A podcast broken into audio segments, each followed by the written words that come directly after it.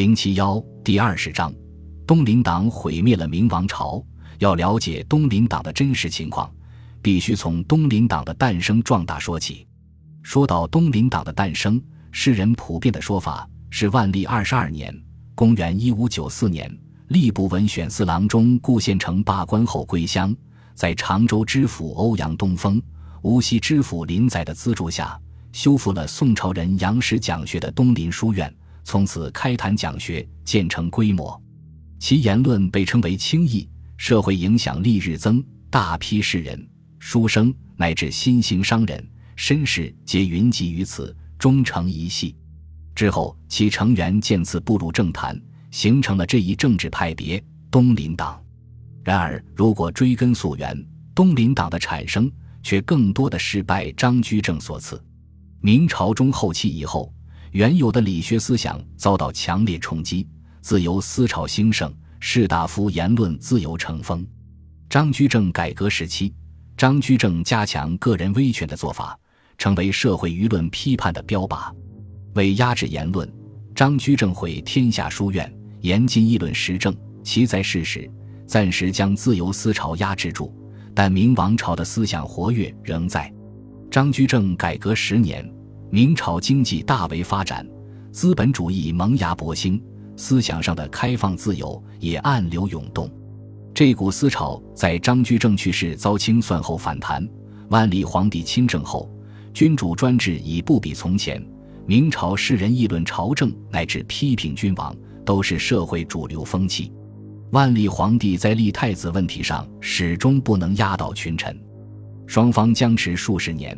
文官集团团结一致，不怕杀头获罪，与万里相抗，其思想基础正是来自于此。而东林党，这个不同于先前中国任何一个政治流派的组织，也就应运而生。东林党的创建者是顾献成，在东林党诞生前，他只是官场上一个不起眼的小人物。万历二十二年（公元一五九四年），他作为吏部文选司郎中。向万历皇帝举荐内阁人选，所推荐的人选不符合万历皇帝心意，在拒绝万历皇帝让他修改名单的要求后，遭万历皇帝罢官。此后建东林书院，开堂讲学，应者云集。之所以产生轰动效应，主要是他硬抗万历的行为得到了民间诸多知识分子的倾慕。明朝的君臣关系一直是对立的。朱元璋建国时。用极端高压的政策打压文官集团，然而随着文官集团的壮大，明朝皇帝对文官集团的控制力日益下降。到了晚明，常有官员用向皇帝发难的方式来提高自己的知名度，顾献成做到了。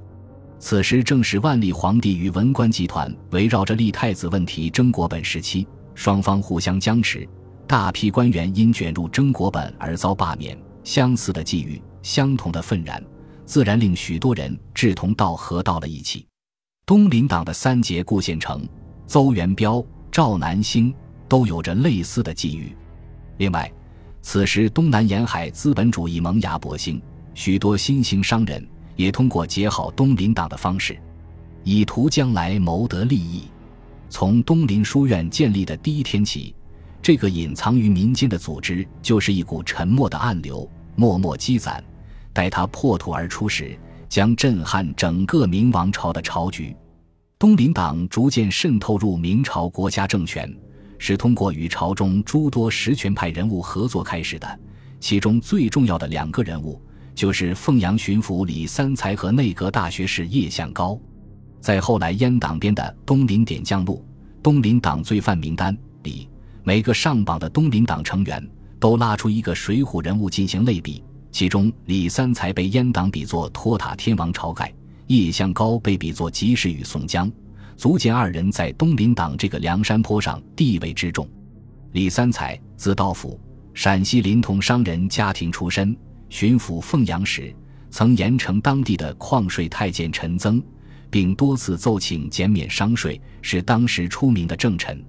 他与顾献成要好，不但为顾献成做内应，通报朝局的变化。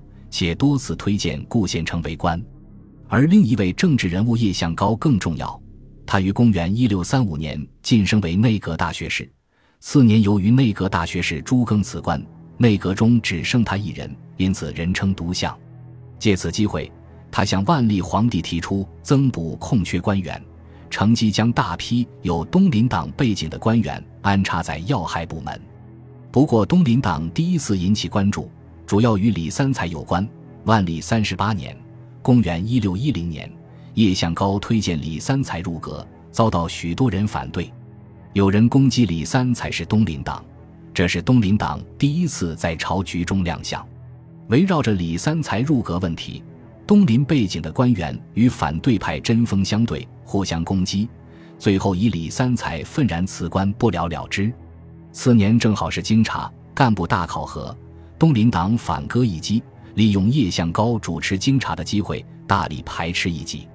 不过，反对东林党的力量也很强大。经过几番较量，许多有东林党背景的官员遭到裁撤，反对派占据了六部险要位置。作为东林党的托塔天王，叶向高开辟了第二战场，将许多新进东林党成员安排到了刑部、大理寺等部门。因都是六品主事级别的小官，这个安排并未引起太多重视。而正是这个安排，给东林党留下了翻身的本钱。万历三十八年。公元一六一零年的京察以东林党失败而告终。这以后的几年，东林党人员大减，讲学凋零。最困难的时候，东林书院前来听讲的人数只有之前的二成。次年，东林党的创建者顾宪成郁郁而终，时年六十二岁。他不会想到，在他过世后仅四年，一场突然爆发的意外打响了东林党的翻身仗。这就是万历四十三年。公元一六一五年，著名的挺击事件及谋杀太子案。是年五月初四，一个叫张叉的农民混入太子朱常洛居住的慈庆宫，挥棒袭击太子，幸好被随身太监拿下。案件发生后，举朝震惊，许多官员要求追查真相。此时正是敏感时期，万历虽然在征国本中认输。但一心想让自己儿子当太子的万历宠妾郑贵妃并不甘心。事件一出，满朝都将怀疑目光对准了郑贵妃。毕竟是皇家丑事，明王朝从一开始就力图遮掩。三堂会审了几遍，认定这个张查是疯子。在即将定案前，叶向高在京察时安排在刑部的六品主事王之才设计夜审张差，先饿他一顿，然后以给饭吃为诱惑。戳穿了张差装疯的把戏，继而东林党成员纷纷行动，要求重审此案。迫于舆论压力，明皇室只得同意再次会审，终让张差供出了此案的幕后指使——郑贵妃的贴身太监庞公公和刘公公。满朝文武一片哗然。最后，万历皇帝无奈，只得安排郑贵妃当场向太子求救，斩首了张叉以及两名太监，才把这个糊涂案了结。这场啼笑皆非又几经反复的闹剧，却成了东林党命运的转折点。因东林党的追查，太子地位得以稳固，而东林党也成了太子的盟友，更从此名声大振。而先前东林党的反对派，为应对东林党日益壮大的势力，也开始拉帮结派，形成了齐、楚这三党。明朝党争从此越演越烈。万历四十八年，公元一六一九年，万历皇帝在内忧外患中去世，征国本的主角太子朱常洛即位，东林党地位也因此提高。朱常洛即位后纵欲过度，导致身体大坏，又服石红丸、壮阳药，中毒毙命，在位仅八个月，局势再度紧张起来。朱常洛之子朱由校即位，次年改年号为天启。这期间，朱常洛宠妃李选氏企图挟持朱由校以把持朝政，在东林党直臣杨涟等人的逼迫下，李选侍被迫离开乾清宫。朱由校在东林党的拥立下顺利登基，至此，东林党俨然成为朱常洛、朱由校父子两代人的登基功臣。顺利即位的天启帝也知恩图报，登基伊始，东林党人分别占据了礼部尚书、吏部尚书。大理寺卿等要职，其后通过分化瓦解的手段，击败了反对派齐楚这三党联盟，东林党托塔天王叶向高坐上了内阁首辅的位置，至此执掌了大明朝文官集团的大权。史书上所说的重政营朝，就是这个时期。